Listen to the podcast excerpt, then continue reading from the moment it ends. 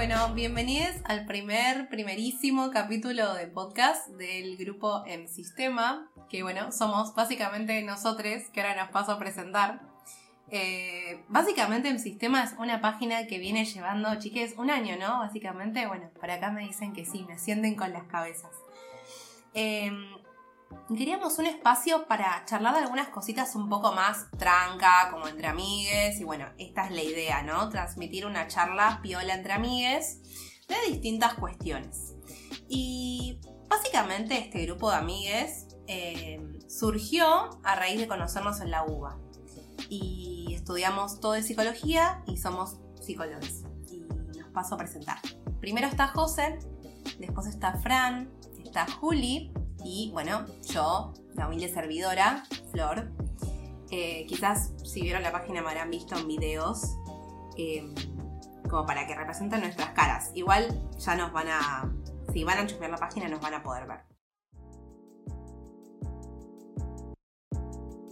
La primera charla surgía a partir de algo que nos llamó bastante la atención, porque ya sabemos que psicología en la UBA es una de las carreras que más inscritos tiene y, nos pareció súper loco.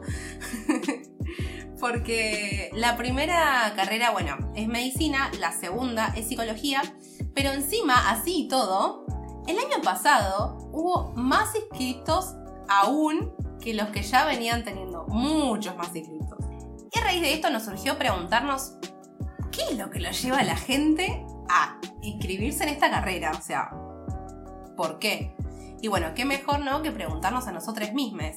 Y tomando esto de medicina, justamente, que es la primera carrera, pienso que José es alguien que justamente hizo este camino, ¿no, José? Bueno, ¿cómo andan todas, todos y todes?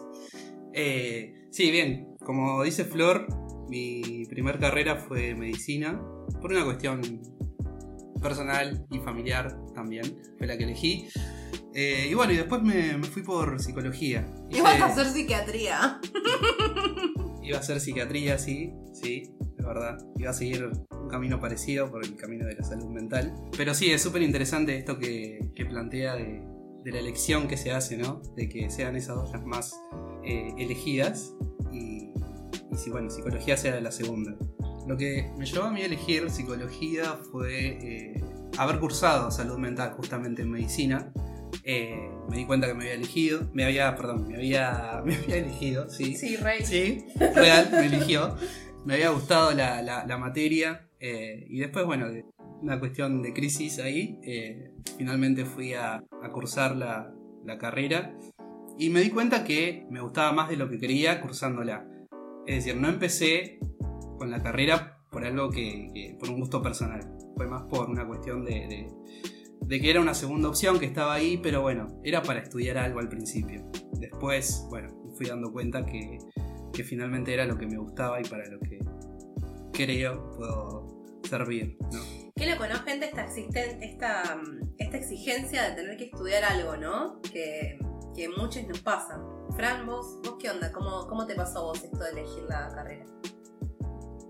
Más que nada por, desde la secundaria sentía la tendencia que me gustaban ese tipo de, temas, o qué sé yo, me, había ido muy bien y me interesaba muchísimo psicología, probablemente dicho, pero también filosofía, y como que siempre tuve como afinidad con eso.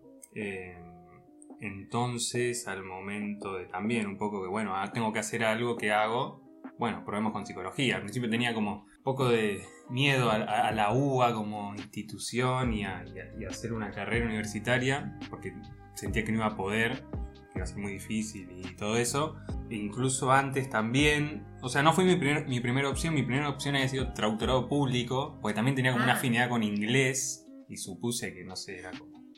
Nunca me quedó bien en claro que es un traductor público, después me enteré que es medio aburrido y básicamente abogacía, digo derecho y después poco de traductor de, idioma. Eh, y justo antes de empezar, ahí también hubo como un momento de, no crisis, pero bueno, tratar de, decidir qué hacer y al final me, decidí por, por psicología. Tuve que hacer el CBC, de, hice materias eh, libre porque no me podía cambiar en el primer cuatrimestre, pero que ella directamente psicología. Y nada, me interesaba, qué sé yo, no sé bien por qué. Lo que había visto en el colegio. Que después me di cuenta que quizás no era lo que más me gusta de la carrera.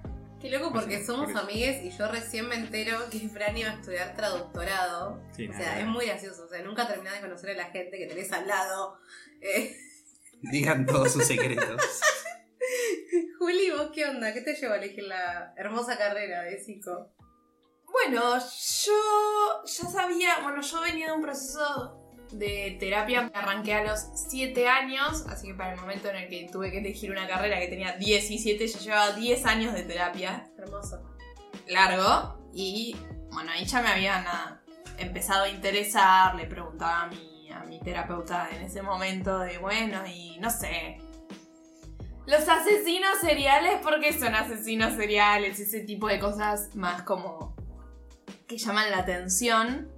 Y, y después cuando le dije a mi mamá que este quería estudiar psicología, hizo un comentario muy de madre que dijo algo así como, bueno, pero ya hay tantos psicólogos en la Argentina y para qué ocuparte de problemas ajenos. ¿No? Ahí como muy marcada esa tendencia a que el psicólogo en la Argentina solo puede dedicarse a la clínica. Y yo dije, esta señora tiene razón. Voy a estudiar cine, como si eso tuviese un mejor mercado laboral. Hice todo un año de producción cinematográfica. Y la verdad que lo disfrutaba, pero era como seguir yendo al colegio, porque era una facultad privada y no había mucha exigencia académica y no estaba muy conforme. Trabajé en una superproducción rodaje hollywoodense y ahí me di cuenta que esa no era la vida para mí. Y en ese momento salía con un compañero que me dijo, y sí, date cuenta, o sea, las materias que más te gustan son las teóricas, cada vez que hay que filmar algo te querés matar del aburrimiento. Y dije, sí, sí, tienes razón. Y dije, bueno, volvamos al plan original. Y volví a psicología. Y en ese momento lo pensé más como un... No sabía que iba a terminar haciendo después de, estudiar la carrera, digamos, pero mi razonamiento fue como, bueno, son cinco años de mi vida que voy a vivir, por lo menos vivámoslos estudiando algo que me interese y después vemos qué pasa dentro de cinco años, capaz me termino dedicando a la pastelería, no fue lo que pasó, pero podía llegar a pasar, digamos. Entonces era algo que me, me interesaba y no, capaz no era la carrera y ni la vocación, pero me interesaba. Después fue otra cosa. Lo Pero que también, resultó. también estaba detrás la idea de que sí o sí hay que estudiar algo. O sea, no, no había opción de no estudiar. No había opción de no estudiar. De hecho, mi madre varias veces nos dijo a mi hermana y a mí como que si ustedes me decían que no, no querían estudiar universitario, me, me moría. Mi madre es licenciada en Ciencias de la Educación. Para ella la educación además es como muy importante. Sí. Formal. Sí, la educación formal, pero... Igual a mí me, me- me- me gustaba estudiar, entonces tampoco lo sentía como una obligación, pero en realidad sí lo era, era como no... Y tenía que ser universitaria. El terciario te lo aceptaba ella, pero medio a regañadientes. Y, perdón, quiero agregar, ¿no? Que además de esto, de que hay que estudiar algo, también está el peso de, lo- de- de- de la familia, ¿no? De lo que dice la familia en el momento de elegir algo o de seguir, ¿no? Y también en esta idea de que la psicología por ahí es la que es como la hija bastarda, ¿no? La que menos vale, la, la que vas a vivir económicamente ahí, ¿no? Con lo justo. Eh, a ver, es real que hay muchos psicólogos en Argentina. Debe ser uno de los países con No, más sí, psicólogos de en hecho, el mundo. sí, Buenos Aires es uno de, las, de los lugares que más psicólogos tienen por cabeza. O sea, es una locura, la verdad. Creo que hay un psicólogo, psicólogo de cada tres personas, Sí, una sí, cosa sí, así. Hay una estadística de ese estilo que, que sí, posta, posta es impresionante. Sin embargo, en mi caso, también esto que digo, como que me da un poco de miedo.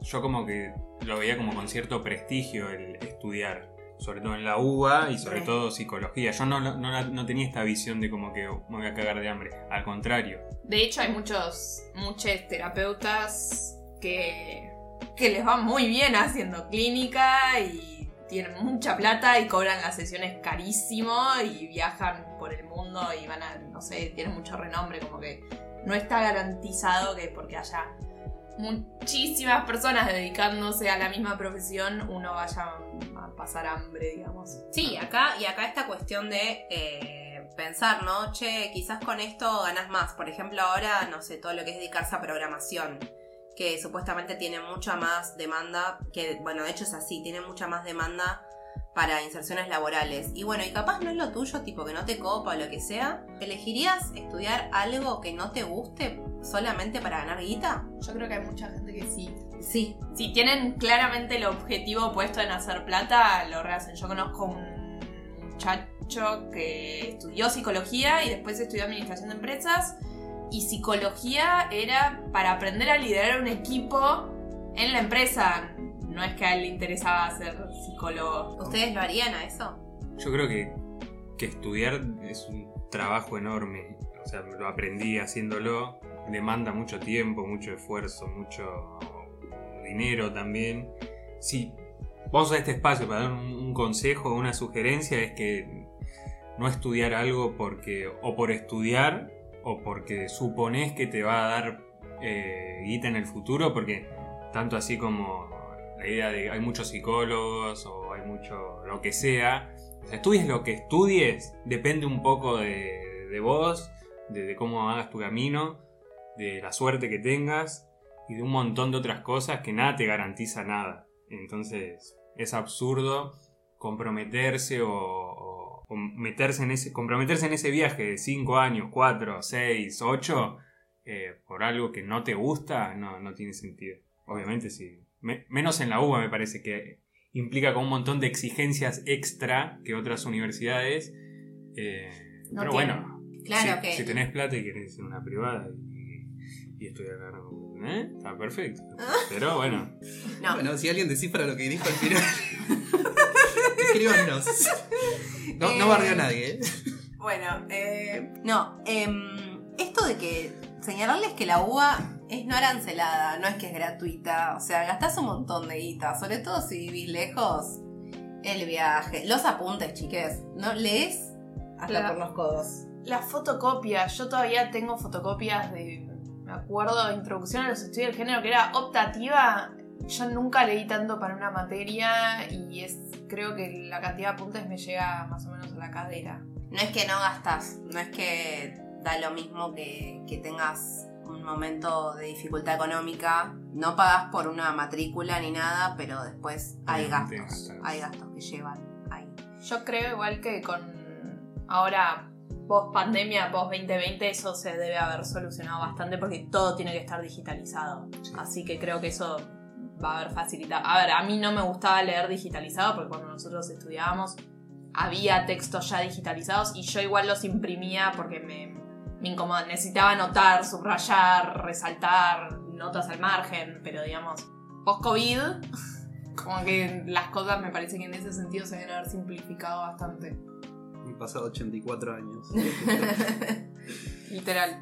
Sí, esto de, bueno, esto voy a retomar una idea que traías vos, Juli, de, de que quizás estudiar en una privada vos lo sentías como seguir el secundario, ¿no? Y esto que podría llegar a pensarse de la uva como la uva, ¿no? Que ahí no te van a tomar como en la secundaria y que hay una, un recambio y que te tratan eh, de una manera completamente distinta. Eh, ¿Cómo sienten que fue su experiencia eh, cursando la UBA? A ver, creo que se cursan por varias experiencias, ¿no? Eh, lo administrativo ya es toda una experiencia ahí. Experiencia religiosa. Es toda una experiencia muy fuerte porque hay una cuestión, o por lo menos cuando estábamos nosotros en la presencialidad, ¿no? Esto de, de por ahí pedir algún trámite, tratar de ir a, a la oficina de alumnos. eh, que bueno, ahora entiendo que se, que se agilizó un poco más porque por la cuestión que se, hizo todo más digital, ¿no? Eh, mismo el tema de los títulos también, que tardaban muchos años. Eh, ahora por suerte están tardando menos, entiendo. Pero bueno, eh, cursar eso también es, es- una experiencia aparte de, lo académico o en términos de estudiar. Digo, tenés de todo. Si vamos a los profes, eh, tenés profes super capos que, que disfrutás las clases en las que te dan ganas de participar. Yo soy poco de participar. eh, Lo pero, sabemos. pero cuando, cuando veo que le ponen ganas y, y estamos como con un tema súper interesante, la verdad es que te dan ganas de participar y se arman de verdad como climas súper copados de, de debate, ¿no? Eh, y participación.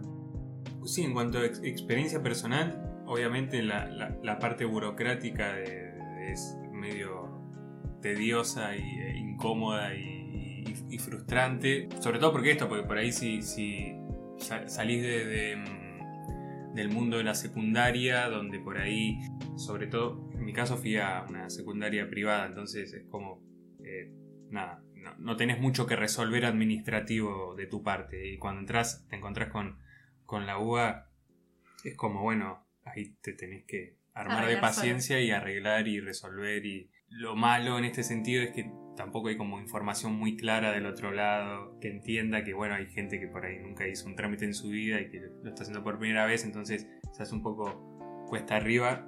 Pero bueno, eh, se aprende, como todo. Es, Sí, perdón. Y por ahí hay a veces que te tratan no muy bien, ¿no? Claro, bueno, eso Como sí. Un poco de paciencia, Hay que entendemos de un lado y del otro, ¿no? Que por ahí, como mucha exigencia de parte de los alumnos, como que te cansa, pero bueno, también hay que trabajar eso, ¿no? La tiró, la tiró. Co- Conozco gente, casos de gente que intenta entrar a la UBA o, u otras universidades públicas y es como no, no, muy difícil, como que no saben qué hacer. Pero sobre todo, eh, por ejemplo, mi hermano intentó eh, inscribirse y empezar a cursar el CBC en- el año pasado en pandemia y realmente estaba como totalmente desorientado y no encontraba... Y no lo ayudaste. Na- Sí, intenté ayudarlo, pero realmente no había forma porque yo al haber hecho todo presencial y hace un montón de tiempo era distinto. Ah, sí, sí, claro. Eh, y por ahí le esperaba como otro tipo de acompañamiento y no lo encontró. Así mal que se hermano. frustró. No, lo ayudé, lo ayudé en lo que pude.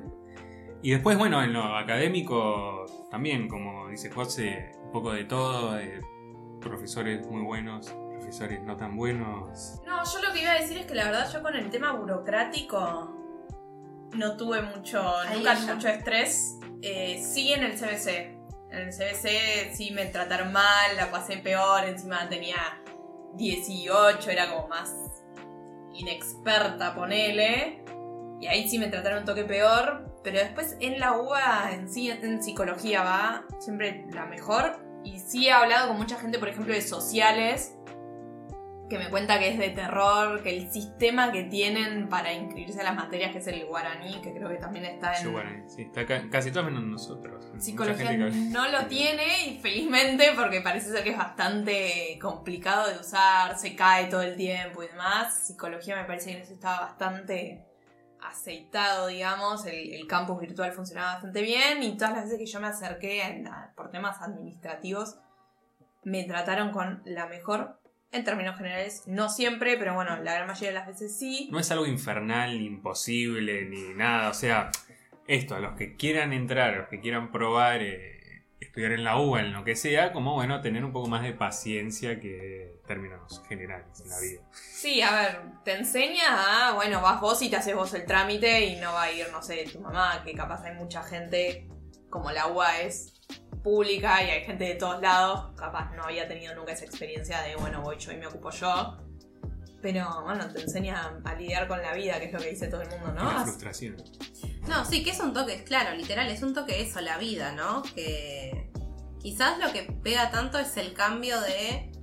Porque pasan muchas cosas ahí, cuando pasás de secundario a estudiar estudios superiores, sea lo que sea, también eh, pasan otras cosas, que quizás, no sé, tus padres o tus figuras representativas te dejan de tratar como, una, como un niño, como una niñe, y, y empiezan a pensarte más como justamente una persona que va a estudiar en la facultad y que seguramente está buscando o va a tener laburo o en algún momento va a tener un trabajo y va a poder independizarse o lo que sea, todas estas, estas ideas, ¿no? Y el trato también empieza a ser distinto, entonces son muchas cosas juntas quizás que no solamente tienen que ver con lo universitario, pero quizás en la UBA, que justamente este lugar de que tenés que hacértela como de abajo solito, solite, eh, pega, pega bastante en, un punto al principio. Pero creo que también tiene que ver con ese efecto de, transición, de, cambio, ¿no? Y a, a raíz de toda esta cuestión también se me ocurría pensar, ¿no? ¿Cómo es la experiencia de estudiar psicología en la UBA, ¿no, chiques? Es como con muchos vaivenes. Estudiar psicología en la UBA. eh, creo que, al menos en mi caso, entré como con una, con, con una mirada sobre lo que era la psicología, una idea a partir de lo que había estudiado en el colegio, que era como muy general, eh, como tocar un poquito de cada teoría, sobre todo psicoanálisis, que es como lo, lo que más, de lo que más se habla y lo que más se conoce en Argentina. Lo dijo. Eh, lo listo, lo dijo. pero también es un poco lo que llama más la atención, creo, a uno que, que por ahí empieza a conocer sobre psicología, porque las teorías y, y todos los, los cuentos de, de Freud eh, son muy... lo cuento. No, no lo digo mal, lo digo como, como la forma en que escribe, en que, en que cuenta sus experiencias, Eh, es como, como muy atractivo y es como un- una lectura amena que en la adolescencia y, y entrando a la carrera, si es que empezás la carrera siendo cuando cuando terminas la secundaria, eh, es como lo más accesible me parece. A mí me pasó que entré por ahí, como que me copaba eso, y a medida que, que fue pasando el tiempo y me fui acercando ya más a, pensarme como, como profesional, me empecé a dar cuenta que eh, por ahí eso, el, el- el psicoanálisis, quizás no me, no me servía tanto, no me, no me daba las herramientas que yo imaginaba que iba a necesitar en el futuro. Y a lo que voy es que la psicología tiene una impronta muy psicoanalítica. De hecho, no sé cuánto será, el 80% de las materias tiene Diría un... que más. No, creo que hoy ya menos, pero cada vez menos, pero la verdad que las materias, al menos que se consideran desde afuera, no sé si tanto por los alumnos, como centrales, tienen una orientación psicoanalítica. Tenemos pocas materias anuales, tenemos dos materias anuales, dos de ellas son Son psicoanalíticas. psicoanalíticas y una se supone, no sé de dónde sale la idea esta de que de psicopatología es como el punto culmine un poco de, de la carrera, es psicoanalítica. Y si pensamos a, a- a una, a una materia como psicopatología, que se supone que te tiene que dar herramientas para detectar y tratar psicopatologías en el futuro, trabaja con material como muy antiguo, que casi como anecdótico, más que trabajar con, con- con referencias o no sé la palabra. Claro, mostrame un manualito, mostrame el DCM, Mos- mostrame, mostrame lo que usa la gente para trabajar. la gente ¿no? que Lo que usan los, los psicólogos, la gente que se dedica, que trabaja en el área de salud mental, ¿qué es lo que usa para trabajar? Así a mí me sirve. Pero sin embargo, No me sirve. no, pero podemos pensar que también en Argentina, muchos de los psicólogos que trabajan, trabajan desde, el psicoanálisis. Y, por ahí no es tanto, pensaba, ¿no? Criticar por qué esta orientación, eh, por qué esta materia es de esta orientación, sino por qué con esos textos de psicoanalíticos. ¿Por qué no? Porque imagino, la verdad no lo sé, pero debe haber trabajos más actuales, trabajos que intenten acercarse más a, a lo científico, si se quiere. ¿Por qué no dar eso si lo que te copa es ese enfoque? Sí, y habiendo haber tantas orientaciones, ¿no? Además, obvio, Eh, tantas orientaciones, tantas áreas de inserción eh, que no son solo clínicas. Eh, une, si, si piensa en un psicólogo, está pensando en, en un diván y en clínica y en psicoanálisis, es eso. Pero hay un montón, bocha, bocha de cosas, chiques. Eh, Y eso está en la facultad, pero o como materias optativas o como materias, eh, digamos, oficiales eh, o principales, pero que es una materia entre una, más que el tiempo, la verdad, como para in- interiorizarte en, ese campo que por ahí te interesa, que no es la clínica, no alcanza. Obviamente supongo que debe pasar en todas las carreras universitarias, pero es justamente lo que produce... eh, obvio, hay gente que le copa el psicoanálisis y está copada el psicoanálisis del principio al final, pero en mi caso, por ejemplo, tuve como este, estos vaivenes de un momento sentir que nada de lo que había estudiado nada de lo que me quedaba por estudiar me iba a realmente servir. Sin embargo, creo que tenés algunas salidas, cada vez hay más, para, para buscar otros enfoques y otras perspectivas. pensando en esto centrado en la clínica, ¿no? Justamente, Juli, que tenés algo para decir seguro. Porque Juli es como uno de los casos más, más interesantes. Está saliendo quizás, de la silla donde está para. para decir algo. No, yo sí lo que quería decir era que a mí me, pa- me pasó como Fran, que tuve muchos altibajos en la carrera, nivel cada vez que tenía que, que rendir un parcial, a partir del tercer año en adelante, eh, lloraba. Lloraba, lloraba, lloraba, lloraba porque tenía que estudiar psicoanálisis, que lo detestaba. Cada vez tenía que como reaprenderlo, porque claro, aprobaba la materia y me olvidaba porque no me gustaba, entonces tenía que reestudiarlo y entonces me generaba un colapso emocional cada vez que tenía que rendir un parcial y me pasó esto de decir, no me sirve de nada, estuve tres años estudiando, aprobando, dedicándole tiempo y no me sirve de nada porque yo no quiero hacer esto.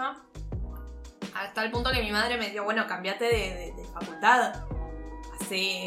Psicología, pero en una privada que tenga como un enfoque un poco más general, que veas otras corrientes, no tanto psicoanálisis.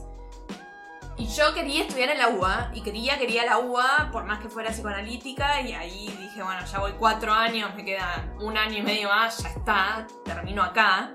Ahora no me dedico a la clínica, no tengo pensado dedicarme a la clínica, de hecho me dedico al marketing, nada que ver. Eh, y eh, estoy buscando especializarme en psicología ambiental, que es algo que yo descubrí Una rara. el último año de la carrera creo que me enteré que eso existía, que yo justo me estaba metiendo mucho con la crisis, va, metiéndome, interiorizándome en la crisis climática y demás, y justo descubrí que existía la psicología ambiental y dije, ah, bueno, vamos a ver qué onda.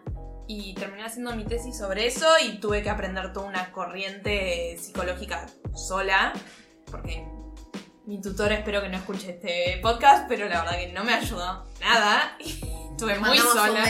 Sí, estuve muy sola. En la facultad no hay nada de psicología ambiental, ni, en- Nada. ni en un rincón oscuro. Nada, yo me enteré porque el EDI, que es una de las. No sé cómo Un decirlo. partido político dentro de la Centro- facultad. Centro de estudiantes. Es el Pero no partido es- que maneja el centro de. Actualmente es el partido que maneja. Sí, sí, sí. ¿Actualmente? Actualmente. Ok, bueno. Te notificamos que es actualmente. Gracias, estoy muy lejos de la facultad, evidentemente. Eh, bueno, es un partido que, nada, organizaba muchos charlas y cursos por fuera y dieron una charla sobre psicología ambiental, inserción y... No sé, yo a la charla no fui porque trabajaba y no podía, pero bueno, me llegó el mail, dije, ah, qué interesante, investigué por mi lado y terminé haciendo la tesis sobre eso y fue duro, la verdad, porque sentarme a leer sobre una corriente que no tenía ni idea ni, ni- A ver, cuando uno estudia adquiere como un cierto... Una cierta facilidad con las palabras, con la manera en que se escribe, con los marcos teóricos que yo con la psicología ambiental no tenía porque nunca lo había visto. Así que fue como sentarme a estudiar toda una materia sola de cero. Y bueno, y ahora estoy haciendo una diplomatura sobre psicología ambiental. La idea es también formarme afuera, porque acá de nuevo no existe esta diplomatura, de hecho es la primera que hay en la Argentina sobre psicología ambiental. No hay posgrados, no hay másters, no hay doctorados, no hay nada, así que eh, el plan es en lo posible ir afuera a formarme y volver y combinar marketing con psicología ambiental y bueno, usar las armas del capitalismo para combatirlo desde adentro. Esa es la diplomatura que te sugirieron por el- la página. Gracias a nuestra hermosa página, arroba el sistema. Gracias a En Sistema, eh, una que yo publiqué esto, hicimos un pequeño videito al respecto. Una amiga y ex compañera, Juli Dayan, si lo estás escuchando, gracias. eh, me, me pasó el aviso y me metí y la verdad que dije, bueno, vamos a probar. Bien, ya saben, si tienen alguna sugerencia para nosotros, pueden hacerlo por la página. Yo tengo una sugerencia para vos, José. A ver, Respondeme la miedo. pregunta que te hice. ah. ¿Cómo fue tu experiencia, experiencia. estudiando? no, eh, también como los chicos, chiques. Eh, En fin. también. Ya está, eso fue todo por hoy. Eh, eh, en realidad yo, yo ingresé un poco por desde lo teórico eh, por Freud, tengo que decirlo, porque eso es lo que Ah. eso es lo que ves en la Facultad de Medicina en salud mental. ¿Les gustaría que hagamos un podcast, un capítulo hablando de las curiosidades de Freud o alguna cosa de esas? Porque hay bastante tela para tirar y nosotros leímos bastante a Freud en contra de nuestra voluntad gran parte de la carrera. Lo leímos bastante y muchos textos varias veces. Así que Sí, eso es lo único bueno, porque Juli decía que tenía que reaprender.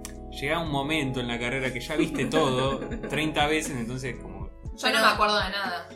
Bueno, Nada, ¿eh? Nada, me preguntan y es tipo, ah, sí, ah, te querés coger a tu vieja, ah, fin. Así lo dice Freud, ¿eh? con esas palabras. A tu vieja. Eh, bueno, nada, ingresando por Freud, por Sam Freud.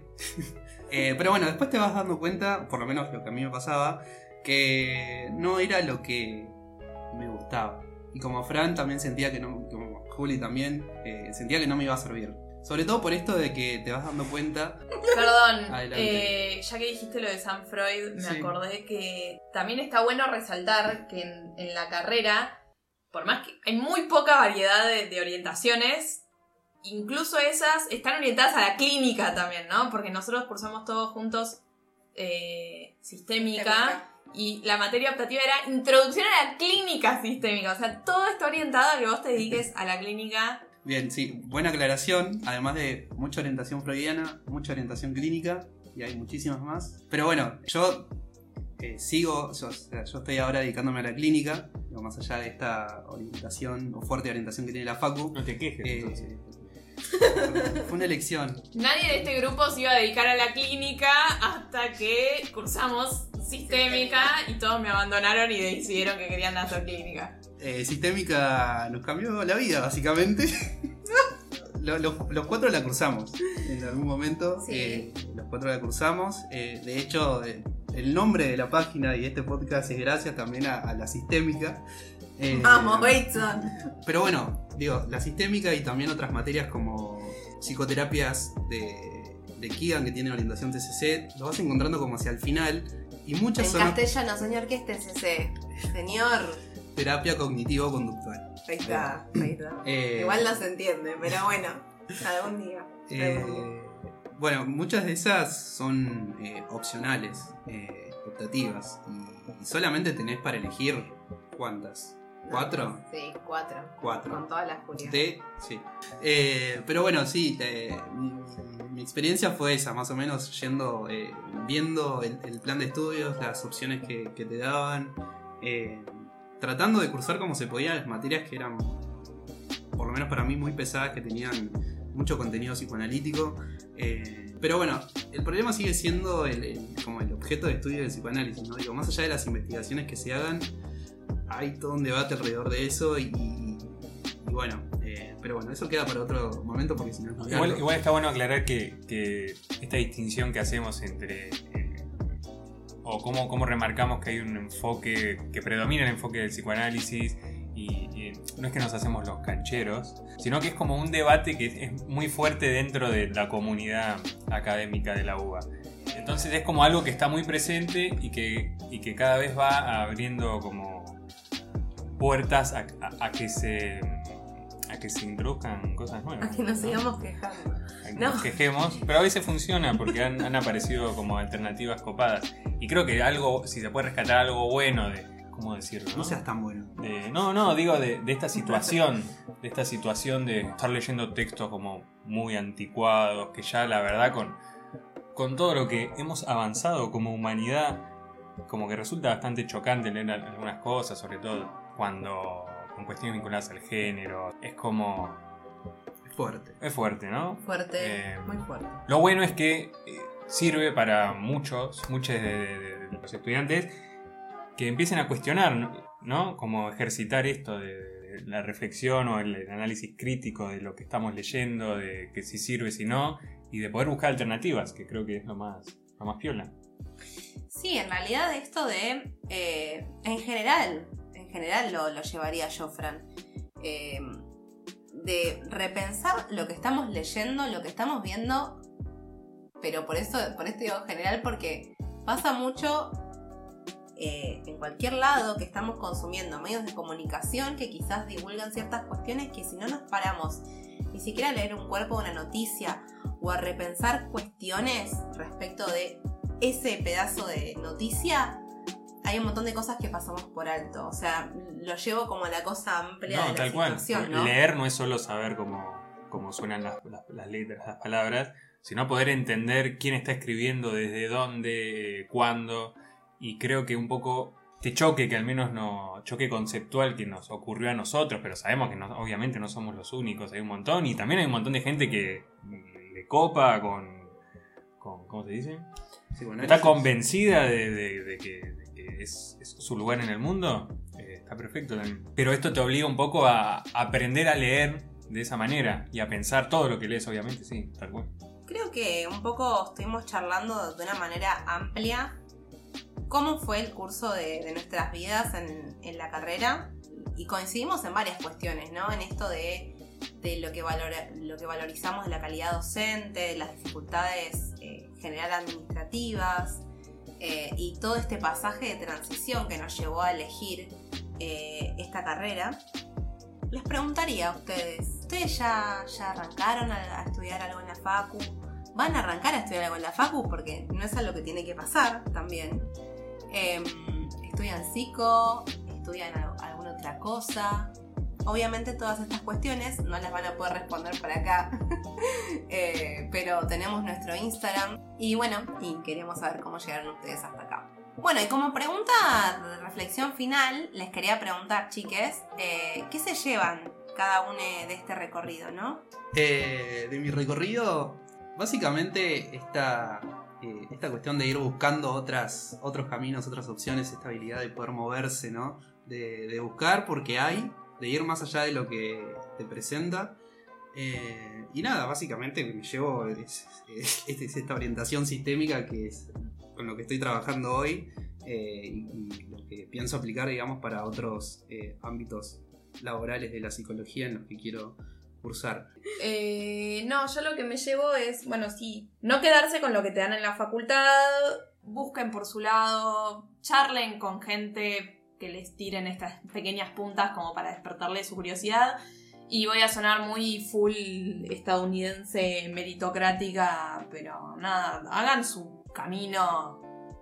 Que pueden estudiar psicología y terminar de dedicar, tener su emprendimiento de bordados, no sé, como que la carrera igual les va a aportar herramientas para su vida que no van a tener capaz que ver con lo profesional, o sí, pero de maneras que no se imaginaron que lo iban a aplicar.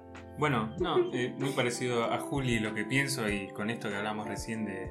Me llevo como esta, esta idea de poder leer más allá de, de- de poder todo lo que todo lo que te viene, todo lo que te pone adelante, tratar de, como de, cuestionarlo. Bueno, ¿quién me está hablando? ¿Por qué me está diciendo esto? ¿Cuándo me lo dijo? ¿Quién es la persona que está, que está escribiendo esto? Em, también algo que me, me- me impactó mucho, que fue como ver la, la vocación que tienen los docentes en, en la UBA. Quizás el, motivo de, esta gran vocación no es algo muy feliz, que son como muchos problemas eh, políticos y administrativos que hacen que, eh, que por ahí muchos vayan a trabajar a Donorem y, que tengan unas condiciones laborales bastante nefastas, pero eh, ver cómo a pesar de eso daban todo, a mí como que me, marcó ya desde, desde el CBC y me, me- me mostró una lógica que, que yo no la tenía hasta ese momento.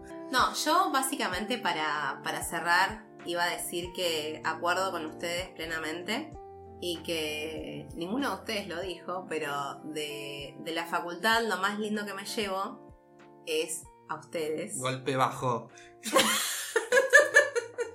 Yo iba a decir No. nada y ahora me siento mal. No, me llevo a ustedes y por eso, bueno, de esta manera quería cerrar. Muchas gracias, chiques. Eh, gracias por escucharnos.